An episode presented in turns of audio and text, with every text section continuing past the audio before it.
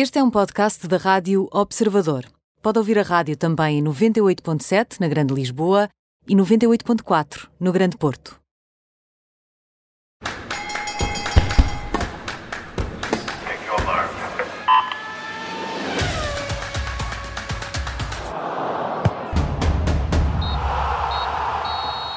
Bem-vindo a este Nem Tudo o que vai à Rede é Bola, com Bruno Rosário, Mariana Fernandes e comigo Aníbal Rebelo. Na segunda parte vamos falar de motociclismo. O Campeonato do Mundo de MotoGP regressa a Portugal no primeiro fim de semana de novembro, uma prova que vai servir de consagração para o já campeão do mundo, Fábio Quartararo, aos comandos de uma ama. Venceu pela primeira vez a classe rainha do MotoGP. Vamos falar sobre essa prova, sobre o motociclismo em Portugal e sobre o único representante português no Campeonato do Mundo, com o Presidente da Federação Portuguesa de Motociclismo. Já lá vamos, porque agora interessa olhar para o que se vai passando também por aqui no futebol nacional. Vamos fazer o rescaldo da Liga dos Campeões e tiramos apontamentos eh, à Liga Portuguesa para depois fazermos a antevisão da Taça da Liga. É mais ou menos isto, não é, Mariana?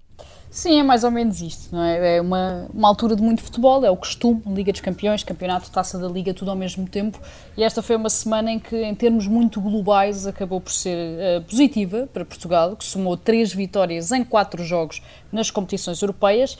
Tudo começou com o Sporting, que obteve a maior vitória europeia de sempre ao golear o Besiktas em Istambul, com dois golos de cabeça de Coates, um de grande penalidade de Sarabia e outro de Paulinho, colocando-se em boa posição para garantir a vaga da Liga Europa e, quiçá, quem sabe, para sonhar com uma eventual quebra do Borussia Dortmund e ainda lutar uh, pelos oitavos. No mesmo dia, no Dragão, o Futebol do Porto bateu o AC Milan com um gol solitário de Luís Dias, num jogo em que foi sempre muito superior aos italianos, tendo agora os mesmos quatro pontos que o Atlético Madrid, no segundo lugar do grupo. E no dia seguinte, na Luz, o Benfica aguentou muito bem uh, contra o Bayern durante 70 minutos, chegou a ter várias oportunidades para marcar, que só não foram um golo mesmo graças a, a grandes defesas de Neuer, mas desmembrou-se quase como um castelo de cartas a partir do 1-0, acabou por sair goleado, mas permanece nesse segundo lugar do grupo também. Na quinta-feira, finalmente e já na Liga Europa, o Sporting de Braga bateu o Ludo Goretz na Bulgária com um gol de Ricardo Horta. No campeonato, já no fim de semana, o Flóculo do Porto começou a perder com o tom dela, mas deu a volta, acabou por ganhar com o Étrico de Taremi, beneficiando também do facto da equipa de Paco Ayesteran ter ficado reduzida a 10 elementos a partir da meia hora. Em Alvalade, o Sporting derrotou o Moreirense pela margem mínima com mais um gol de Coates, num jogo em que Paulinho voltou a ser muito perdulário e os Leões fizeram uma segunda parte uh, muito pobre, como aliás Ruben Amorim acabou por assumir depois do apito final. E por fim, em Vizela, já no domingo, o Benfica teve de sofrer muito para somar os três pontos e manter tudo igual no topo da classificação, marcando o único gol do jogo já ao oitavo minuto de descontos por intermédio de Rafa. Segue-se, como disseste, a taça da Liga, com o Porto a visitar o Santa Clara já amanhã, o mesmo dia em que o Sporting recebe o Famalicão e o Benfica, numa deslocação teoricamente um bocadinho mais complicada, vai deslocar-se ao Dom Afonso Henriques, ao Vitória de Guimarães, na próxima quarta-feira. São jogos que vamos eh, acompanhar aqui também na Rádio Observador e, é e evidentemente também em eh, observador.pt.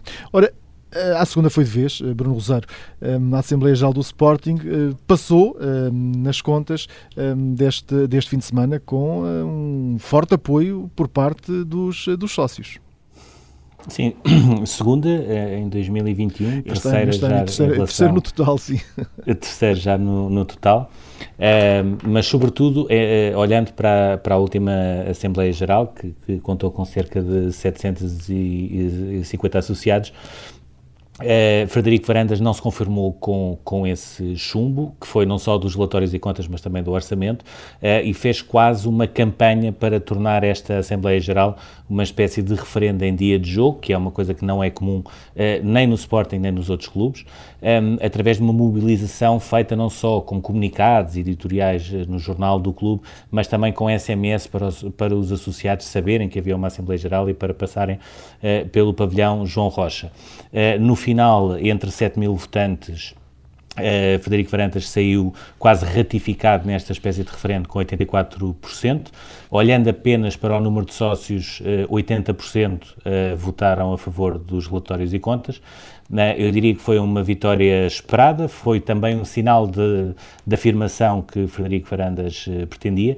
Um dia até relativamente tranquilo, porque todos os requerimentos que foram dando entrada foram recusados por Rogério Alves eh, e tudo decorreu num ambiente muito pacífico. Aliás, as únicas intervenções que tiveram alguns apupos e, e os ânimos um bocadinho mais tensos foram exatamente ao contrário daquilo que aconteceu na última Assembleia Geral, ou seja, eram pessoas que eram críticas de direção de Frederico Varandas e que eram assobiadas pelas pessoas que estavam a favor.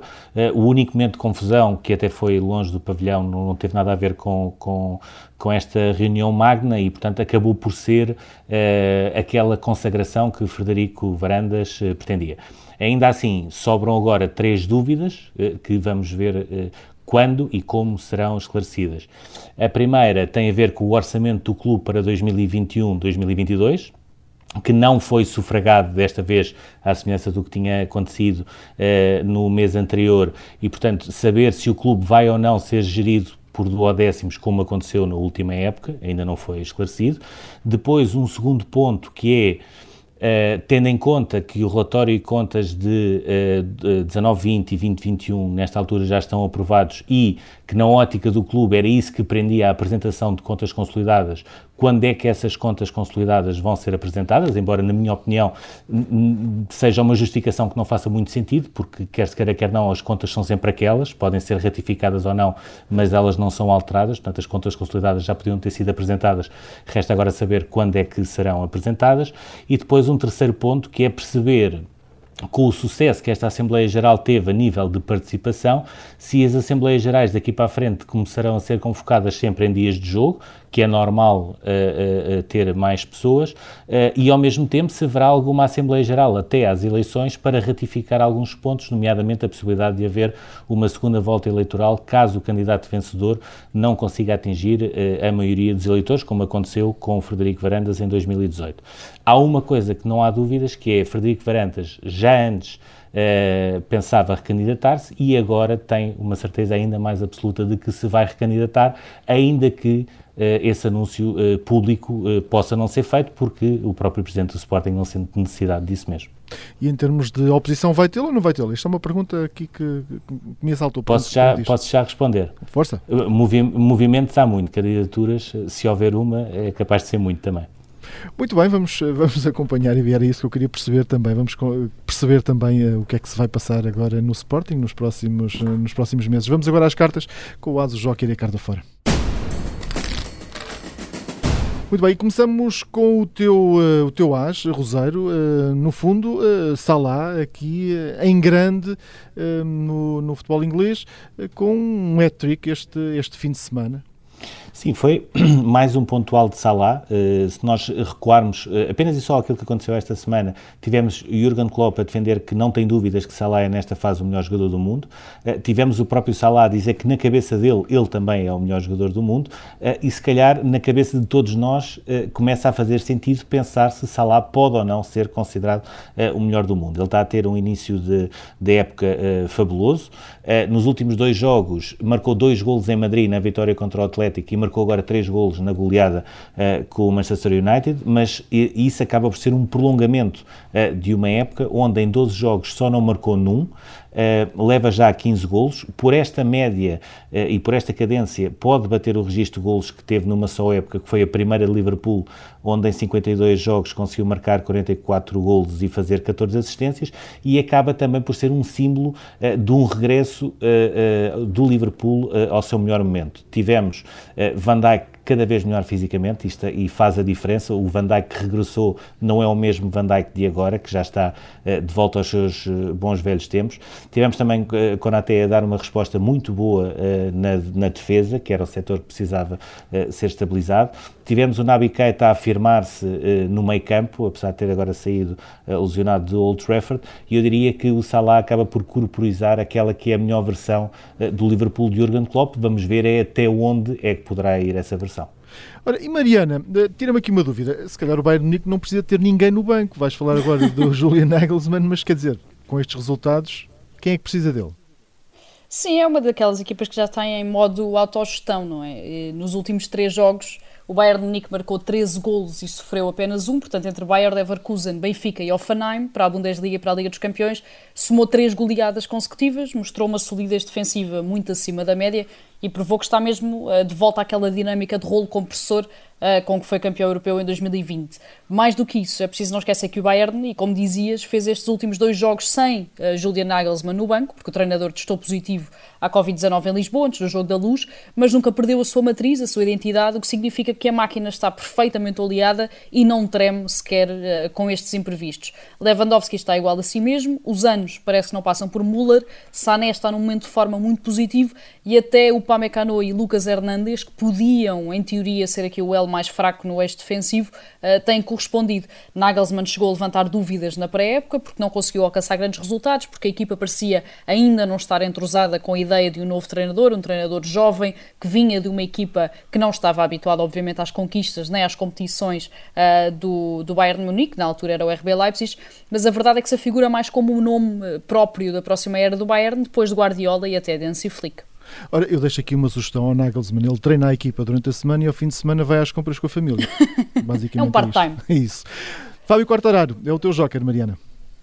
Sim, e quando o Peco Banhaia conquistou a pole position no Grande Prémio da Emília-Romanha neste fim de semana e o Fábio Quartararo fez a pior qualificação desde que chegou ao MotoGP, portanto saiu apenas 15º, acho que ninguém pensou que o campeão pudesse ficar já decidido em Itália neste domingo, mas a verdade é que a sorte protegeu os audazes, o Banhaia caiu a cinco voltas do, fã, do fim e Quartararo só precisou de ser quarto para ser logo campeão do mundo, isto numa corrida em que Miguel Oliveira fez a terceira melhor qualificação de sempre, mas caiu logo depois do Banhaia Até, e quando estava a lutar uh, pelo pódio. Aos 22 anos, o Quartararo é o primeiro francês a chegar ao título, é o primeiro piloto a ser campeão pela Yamaha desde Jorge Lorenzo em 2015, e acho que as imagens dos festejos de ontem, no circuito de Misano, tanto com a família como com a própria equipa, são uh, o maior exemplo do que esta vitória significou para ele e para aqueles que o rodeiam.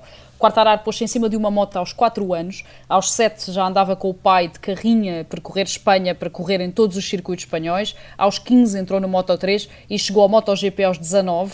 Ontem, essa adolescência completamente fora do normal e afastada do resto da família compensou, num grande prémio onde também é preciso recordar que Valentino Rossi correu pela última vez em Itália, eh, que respondeu com os habituais muros de bandeiras amarelas, com o número 46 e dezenas de potes de fumo para se despedir eh, daquele que é, se calhar, o melhor piloto de todos os tempos. E a próxima prova vai ser eh, no Algarve e vamos ter um quartararo a ser homenageado com toda a certeza nessa, nessa corrida. Filipe Martins é o teu joker, Bruno Rosário. Ela esteve em este fim de semana no Japão. Sim, tenho pena que não seja o Miguel Oliveira e, e deixa-me confidenciar que fiquei aborrecido o domingo inteiro. Uh, sinceramente, a maneira como ele caiu e a maneira como Eu ele ainda não percebi, ainda não percebi o que uh, aconteceu ir ao pódio uh, deixou-me logo aziado uh, o domingo inteiro. Uh, em relação ao Filipe Martins, deixa-me só dizer antes que Yuri Leitão também poderia estar aqui, ele foi vice-campeão mundial na prova de eliminação do, dos Campeonatos do Mundo de Ciclismo de Pista e tinha falhado a medalha de bronze também no Omnium, só no último sprint. Em relação ao Filipe Martins, foi o grande destaque português em Kitakyushu, no Japão, voltamos novamente ao Japão, conseguiu um sétimo lugar inédito na final do All Around. Uh, o melhor resultado dela tinha sido o 16 lugar em Nanning em 2014. Podia até ter conseguido um resultado dentro do top 5 se não tem aquele ponto de penalização pela falha que teve nas paralelas assimétricas, que até é, nesta altura, o aparelho onde, onde se sente melhor. Uh, e depois conseguiu uh, uma final histórica nos aparelhos, uh, exatamente nas paralelas assimétricas, onde teve o desempenho possível, uma pontuação muito próxima daquilo que tinha feito na qualificação, mas que não deu para mais do que a oitava posição, ainda assim mostrando ao mundo aquela que é a sua grande marca, o Martins, o, portanto, o movimento que ela criou em plena pandemia e que foi reconhecido pela Federação Internacional, um, ehm, também como um dos pontos altos daquele que foi o melhor ano da, da Filipa Martins aos 25 anos, mesmo com sucessivos problemas no pé, uh, que ela conseguiu agora resolver e conseguiu os melhores resultados sempre em campeonatos do mundo. Ela que chega hoje do Japão e, e ao final do dia uh, vai chegar uh, ao Porto e espera-se muita gente à espera dela. Carta fora, Bruno Rosário, vai para um, o Rui Vitória, vai de fora mesmo este treinador, eh, depois deste, deste 7-1, deste fim de semana? Eu, eu acho que a saída de, do Rui Vitória é um, um dado adquirido desde que ele entrou. Uh, ou seja, isto, isto, não, é, não é estar a tentar ser poeta, mas a verdade é que quando nós olhamos para a maneira como ele entrou, em ano centenário, mas com a, a mulher do dono admitir-se da vice-presidência, a dizer que não o queria como treinador, a, a infernizar a vida ao diretor desportivo que se demitiu a meio do jogo e da eliminatória com o Benfica na terceira pré-eliminatória Liga dos Campeões, com o próprio Rui Vitória no último dia de mercado a ligar para o CEO do clube para tentar saber se, se iriam conseguir suprir as lacunas que ele tinha no plantel uh, e ninguém a atender-lhe o telefone. Portanto, isto é, é claramente o exemplo do que uh, o que nasce torto uh, tarde ou nunca se endireita, neste caso não se está a endireitar, e depois de uma série de, de quatro jogos sem perder, onde tinha até conseguido três vitórias, perde com o Leicester na, na Liga Europa depois de ter estado a ganhar uh, 2-0 uh, e agora tem um perfeito descalabro em São Petersburgo com o Zenit, uma derrota uh, sem paralelo por 7-1. Uh, claro está que o caminho está muito complicado com este sétimo lugar no campeonato. o clube diz que isso não significa que ele vá sair, mas parece-me que é inevitável mais tarde ou mais cedo esta saída que, de uma aventura que tinha tudo para correr bem, mas que correu mal desde o início e agora isto é apenas e só um prolongamento disso mesmo. Está a prazo, portanto, Rui Vitória e Mariana Solskjaer também parece que sim, no Manchester United. Uh, tenho muitas dúvidas, sendo muito honesta, tenho muitas dúvidas se uh, Solskjaer vai sair uh, do Manchester United, ele até disse, pelo menos ele, agora. Ele disse ontem que tem uma equipa técnica fantástica, não é? O problema é os Exatamente, jogadores aqui tenho, no fundo. Tenho mesmo muitas dúvidas, mas a verdade é que as imagens da transmissão televisiva uh, que mostraram logo ao intervalo a autêntica debandada de adeptos do Manchester United e Old Trafford são o maior exemplo do espírito de descrédito e de descrença que se vive no clube. Em termos pragmáticos, o Manchester United foi completamente dizimado em casa pelo Liverpool Liverpool, sofreu 4 golos na primeira parte, algo que nunca tinha acontecido na história da Premier League, outro na segunda, sendo que fica claramente a ideia de que só não sofreu mais porque o Liverpool começou a gerir e também já não quis continuar a acelerar. O Manchester United é uma equipa que não sabe defender. Eh, eu acho que isto é eh, o melhor que se pode dizer eh, sobre o Manchester United nesta altura. Não é cometer erros, é não saber defender, algo que se torna ainda pior com a lesão de Varane. É uma equipa cujo meio campo não faz a ligação com nada e para lado nenhum e onde o ataque é totalmente unidimensional, sempre à procura da profundidade de Greenwood ou de Rashford ou da cabeça de Ronaldo. Portanto, quando essas opções não resultam, também não existem alternativas. Tudo isto, invariavelmente, é culpa de uma pessoa. Essa pessoa é o treinador, é Solskjaer Solskjaer, mas o que fica da goleada de ontem, mais do que o facto de ter sido a quarta jornada seguida sem ganhar, de já se ter percebido que o Manchester United não é candidato a título nenhum, é que aquela versão de que a origem de todos os males também é Solskjaer, Solskjaer também já não é bem verdade, porque a verdade é que a reação de Ronaldo com Curtis Jones, a expulsão de Pogba 15 minutos depois de entrar com aquela entrada e a displicência de Rashford durante praticamente todo o jogo são sinais de um problema muito maior do que apenas Solskjaer. Parece mesmo que Solskjaer não vai sair, pelo menos não agora, e resta saber se o Manchester United vai seguir em frente ou se vai estagnar de vez. E agora, Bruno Rosário, vamos rapidamente ao túnel.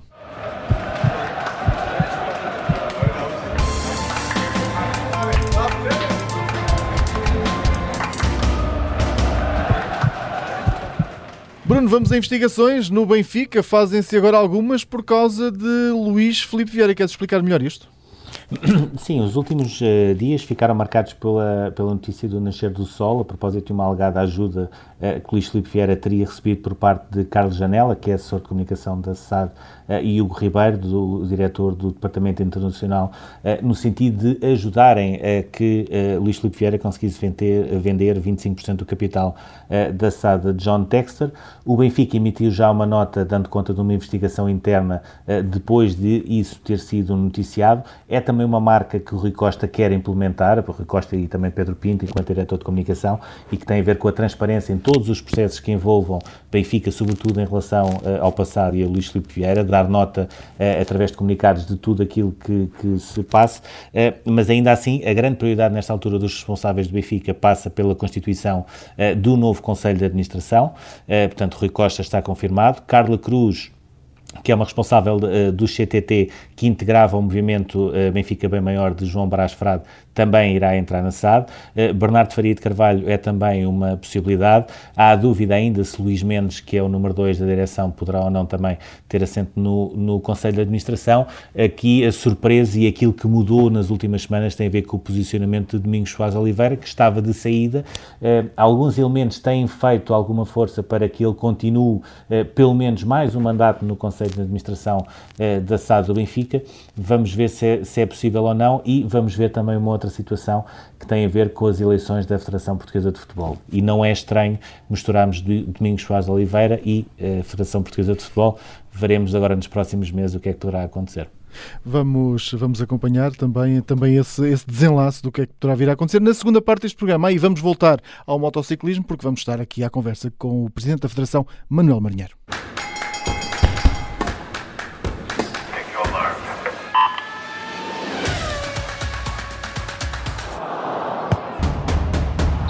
Segunda parte deste Nem Tudo o que vai à rede é bola vai juntar-se nesta emissão Manuel Marinheiro, Presidente da Federação Portuguesa de Motociclismo. Vamos enrolar punho e falar eh, do MotoGP, que aí vem antes de mais.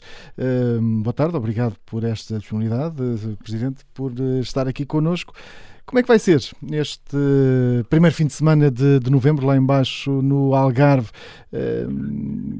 Vai ser uma, uma prova um, onde, onde já temos, temos Fábio Quartararo uh, já como campeão. Ora, como é que foi uh, na prova em Misano? Estava a torcer por Fábio Quartararo para que fosse campeão uh, e o título pudesse, ou melhor, que não fosse, neste caso campeão em Misano, e o título pudesse ser decidido no Algarve ou, ou, ou na altura hum, nem pensou muito nisso? Boa tarde. Uh, sim, em, em Misano foi decidido o, título de campeão do mundo. Obviamente preferíamos que isso pudesse ser feito em, em, em Portimão, com toda a festa e com, todo, com toda a visibilidade que isso acarreta, mas, mas felizmente para, para o Fábio foi, foi, foi titular campeão já em Misano, é uma grande vitória, é um piloto que merece. A torcer, torcer, estou sempre pelo Miguel, naturalmente, eh, não tinha ali grande preferência entre o Fábio e o, e o Peco Banhaia, mas, mas sim, considero que o, que, que o Fábio foi um, é um grande campeão do mundo este ano e demonstrou efetivamente que merecia o título. Os, dois últimos grandes prémios decorreram sem público, tanto em 2020 como já este ano. O facto de o público estar finalmente no Autódromo do Algarve uh, para ver MotoGP renova o entusiasmo para esta corrida? Sim, sem dúvida. Uh, repare, qual, todas as modalidades desportivas e, a, e, o, e o motociclismo também, no, do, sem público é totalmente diferente. E nós esperamos efetivamente uma grande afluência e que possa que esse público possa apoiar o Miguel como ele tão, tanto merece, eh, porque efetivamente é, acaba por ser uma estreia do Miguel em Portimão com o público, nunca lá correu no MotoGP com o público e esperamos que isso lhe dê uma motivação extra, eh, embora saibamos que ele está, que ele está muito motivado, independentemente de, da presença do público ou não, mas é sempre bom e até também para os adeptos poderem assistir ao, ao MotoGP. Portugal uh, aceitou receber esta corrida ainda em julho, uh, depois de Melbourne ter uh, cancelado, inclusivamente depois de ter dito que, que, a Austrália tinha uma incidência de Covid 200 vezes inferior à de Portugal, 80 vezes menos casos ativos. Perguntava-lhe como é que decorreu este processo e o que é que pesou mais para que Portugal aceitasse receber de novo uma prova do MotoGP deste calendário? Repara, o que, pesou, o que pesou mais foi a nossa vontade de, de organizar e de mostrar ao mundo que somos, somos excelentes organizadores de, de, de eventos deste, deste calibre e desta dimensão. Poder também proporcionar ao Miguel uh, uma corrida uh, com público. Uh, nós fomos, no motociclismo, já em 2020, fomos o primeiro país a abrir as portas a um, a um evento de, de pós-pandemia no circuito de Estoril em Portimão já, já organizámos os, nos dois últimos anos o MotoGP e de forma muito meritória e com, com grandes louvores de toda a comunidade motociclística internacional. Iremos realizar mais um grande evento. Repare, nós, nós, eh, em termos, sabemos o que é organizar em pandemia, felizmente tem-nos corrido bem esse tipo de organizações e por isso é que, no que ao motociclismo diz respeito, nós não só organizamos dois campeonatos de, de, do mundo de MotoGP, mas também dois campeonatos do mundo de Enduro, dois campeonatos do mundo de Moto 3 Júniores, dois campeonatos, um campeonato do mundo de Sidecar, que vai ser realizado também já no próximo fim de semana no Estoril, também em Porto Alegre uma Taça do Mundo, temos 12 eventos de campeonatos do mundo este ano, num ano de pandemia, que demonstra bem a capacidade dos nossos clubes e das, das nossas pessoas para organizar e, naturalmente, uma palavra de agradecimento pela confiança que a Federação Internacional de Motociclismo deposita na nossa federação e nos nossos clubes, em particular o seu presidente, que é também um português, o Dr. Jorge Viegas, e que também conhece a, a, a, nossa capacidade organizativa e por isso, quando os outros países eh, recuam, eh, nós avançamos e com toda a responsabilidade e respeito por esta, por esta pandemia, mas também com a consciência de que a, que a vida não pode parar e que temos que, que, que andar para a frente e, e, e fazer, uh, organizar e dar aos nossos atletas a possibilidade de praticarem a sua paixão e o seu desporto. Recordo-me que, que, no ano passado, uh, quando uh, o MotoGP veio para Portugal, que uh, até acabou com o Miguel Oliveira a ganhar a corrida, coincidiu também com a questão de, do regresso da Fórmula 1, portanto, e em menos de um mês tivemos uma, uma prova da Fórmula 1 e também uma prova do MotoGP. Eh, e nessa altura o Autódromo eh, Internacional do Algarve teve de fazer eh, algum investimento também para ter todas as condições para receber a corrida.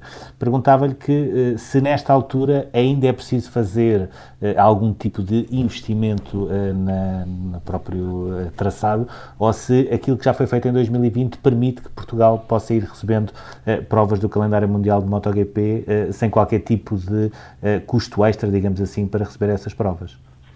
Sim, são sempre, são sempre necessários fazer, fazer pequenos ajustes, naturalmente, para o regresso, quer do, da Fórmula 1, quer do MotoGP, foram necessárias obras de, de maior vulto. Agora todos o, o, circuito está homologado, quer pela FIA para os automóveis, quer pela, pela, pela FIM para, para as motos, para receber os eventos maiores, seja a Fórmula 1, seja o MotoGP, respectivamente. E, e, agora todos os anos é, é, é feita uma vistoria ao, ao, ao, circuito e a partir ele está homologado, poderão ser necessárias apenas pequenas, pequenas, pequenas modificações, mas nada de obras de, de, de grande vulto. Uh, a verdade é que em 2022 Portugal já tem uh, garantido o primeiro grande prémio da época na Europa, portanto as portas da Europa vão abrir-se através de Portugal. Perguntava-lhe se essa é uma posição uh, para continuar. Sim, repare-me, ainda antes, ainda antes da, da pandemia já estava previsto que o, o, o circuito do Estoril entrasse como circuito permanente do MotoGP em 2022 e que até lá seria, e estamos a falar, a reportar a 2020, de finais de 2019, e que até 2022 seria o circuito de reserva. Foi o que aconteceu, foi necessário organizar os eventos em pandemia, organizaram-se em Portimão, mas já estava previsto que a partir de 2022 estivesse no, no calendário permanente do, da Dorna, do MotoGP. E por isso a resposta... E, uh, e essa, essa entrada tem alguma coisa a ver também com a subida de Miguel Oliveira? Diga? Eh, pergunto se essa entrada também uh, estava relacionada com a subida do Miguel ao MotoGP. Sim, tudo, tudo, tudo, é importante, tudo ajuda e naturalmente que a, que a presença de um piloto como o Miguel Oliveira, de um português no Campeonato do Mundo do MotoGP, também é, também é relevante para a decisão de incluir um circuito desse país, como é o caso de Portimão, um excelente circuito, no, no, no, como um circuito permanente da, do MotoGP. Sim, ajudou com certeza. Olhando também agora aqui para, para aquilo que foi a prestação do Miguel este, este fim de semana, ele consegue a, terceira melhor qualificação de sempre uh, em Misano, portanto, melhor só mesmo em Portugal no ano passado uh, e na Catalunha este ano, uh, e depois, quando consegue entrar no pódio, a quatro voltas do final, acaba por ter aquela queda. Perguntava-lhe perante, perante aquilo que aconteceu uh, e perante o estado de espírito que eu imagino que ele deva estar a enfrentar, porque era uma posição de pódio muito importante para, para o que restava do campeonato, pergunto-lhe se, se considera que, que ele se poderá superar uh, novamente no Algarve e conseguir uma, uma vitória, por exemplo, como conseguiu, conseguiu no ano passado. Sim, assim esperamos, é essa a vontade de todos e, e, e dele próprio também, do Miguel, com certeza. Agora temos também a consciência de que, de que o Miguel não compete sozinho, estão lá, estão lá muitos outros pilotos, todos eles em conjunto são os melhores do mundo e por isso estão na categoria rainha no MotoGP. O Miguel já demonstrou que, que pode vencer corridas e inclusive é aqui em Portimão, como bem referiu, no ano passado. essa será a motivação dele, não só para Portimão, mas para, para, para todas as provas em que participa, e, e, e, naturalmente que ele virá a Portugal e, e o facto de, de Emizano ter tido tão boa prestação, que, que infelizmente foi apenas parada com, com, com a queda, Hum, naturalmente que, que lhe permite ambicionar e, e, e, essa vitória que todos, que todos também com ele ambicionamos naturalmente. A verdade é que também eh, esta eh, corrida no Algarve será a penúltima deste Mundial, o que significa que é também a penúltima corrida da carreira de Valentino Rossi no MotoGP. Para um entusiasta do motociclismo, para alguém que vai assistir a este grande prémio, assistir a esta penúltima corrida de alguém como Valentino Rossi é especial? É, é especial, é histórico, é, é efetivamente é um atleta, um piloto de, de, de eleição, como será muito difícil. Uh, a história repete, mas, mas será muito difícil encontrar novamente um piloto com, que, que, que, consiga alcançar este palmarés e principalmente que consiga alcançar o, o, a atração do público como ele, como ele fez e continua a fazer. Nós verificamos que, que, que o Valentino já, tanto este ano como no anterior, não faz pódios e, no entanto, é o piloto que tem mais público na bancada, tem uma legião de fãs. É um exemplo a seguir também pelos outros pilotos, não só pela forma como se dedica à profissão e, à, e, à, e ao motociclismo, como essencialmente à forma como ele consegue comunicar e consegue cativar os, os seus adeptos e, e, e, transformar também aquilo que é um desporto numa festa e num, num momento muito agradável para todos aqueles que têm, que têm o privilégio de nele participar. Olhando agora aqui uh, mais para o plano uh, nacional, gostava de lhe perguntar, a nível de, de, praticantes, de clubes, de provas, gostava de perceber que impacto é que teve uh, o sucesso e a subida do Miguel do Moto 3 até ao MotoGP e se, havendo alguma evolução, se foi ou não afetada por, por este ato provocado pela pandemia. Sim, repara, o, o, obviamente que sim, que o Miguel teve uma grande influência eh, na, na obtenção de novos talentos. Ele próprio eh, criou uma escola de, de, de, competição e que em alguns anos, em parceria com a Federação, criámos vários campeonatos de, de mini velocidade. Eh, e naturalmente que, principalmente quando, quando falamos de um país como o nosso, Portugal, que não tem os recursos, não tem indústria motociclística de relevo, e por isso é muito mais difícil alcançar os resultados que o Miguel alcançou e o facto dele o ter feito permite aos outros, a outros pilotos, a outros miúdos, eh, acreditarem que é possível e dedicarem-se como o Miguel se dedicou, ou pelo menos tentarem fazê-lo, eh, para poderem também alcançar os, os sucessos do Miguel. Repare, inclusive nós temos agora um, um, projeto novo que foi, que foi criado pela, pela Dorna e pela, pela própria FIM, que é o acesso ao MiniGP e que, que, que, este ano correu também cá em Portugal e é inclusive no, no vai ser a prova final em que, em que participarão, participarão os melhores pilotos de vários países. Houve 10 países que já conseguiram organizar esse evento pela primeira vez este ano, nós fomos um deles, e três dos nossos pilotos, das nossas promessas, irão competir precisamente em Valência por ocasião do último, do último grande prémio. E tudo isto, obviamente, eles têm, têm um ídolo. Quando temos ídolos, quando temos referências, quando temos objetivos que alguém já alcançou, eh, é isso, é isso que os miúdos querem seguir, é serem os novos Miguel Oliveira e, e, e poder seguir o espaço. E, e, aí, quando ainda por cima esse ídolo é uma pessoa que, para além do, do, do atleta de exceção, é também uma pessoa com valores e, e, e, dedicada, como é o caso do Miguel, eh, tudo, tudo, tudo, se conjuga para, para que, os, que, os, que as novas promessas, as jovens promessas, possam ter uma referência, eh, a referência ideal para, para alcançar o sucesso que pretendem. O, há aqui também uma outra curiosidade, o Fábio Quartararo foi, foi campeão de MotoGP, sendo francês, uh, o Remy Gardner também está à frente uh, do Moto2, portanto só o Pedro Acosta é que poderá fugir aqui um bocadinho uh, no Moto3 à linha da pergunta que eu lhe vou fazer. Um, há entre uh, uh, pilotos espanhóis e italianos, temos 20 em 30 que já participaram em provas do MotoGP este ano e temos 24 em 44 que já participaram em provas do Moto2. Portanto, um peso muito grande entre Espanha e Itália em relação uh, a percentagem de pilotos no MotoGP e no Moto2. Perguntava-lhe se, comparando com Portugal, que tem apenas isso o Miguel e que fez este trajeto todo até ao MotoGP, se é uma questão de tradição, se é uma questão de investimento, se é uma questão que poderá mudar nos próximos tempos, que análise é que faz este, esta realidade? É, é uma questão de todos esses fatores que referiu, porque, por exemplo, se falarmos na tradição, nós, Portugal, temos mais tradição no todo o terreno e por isso não temos só o Miguel, já tivemos dois campeões do mundo, o Helder Rodrigues e, e o malogrado Paulo Gonçalves.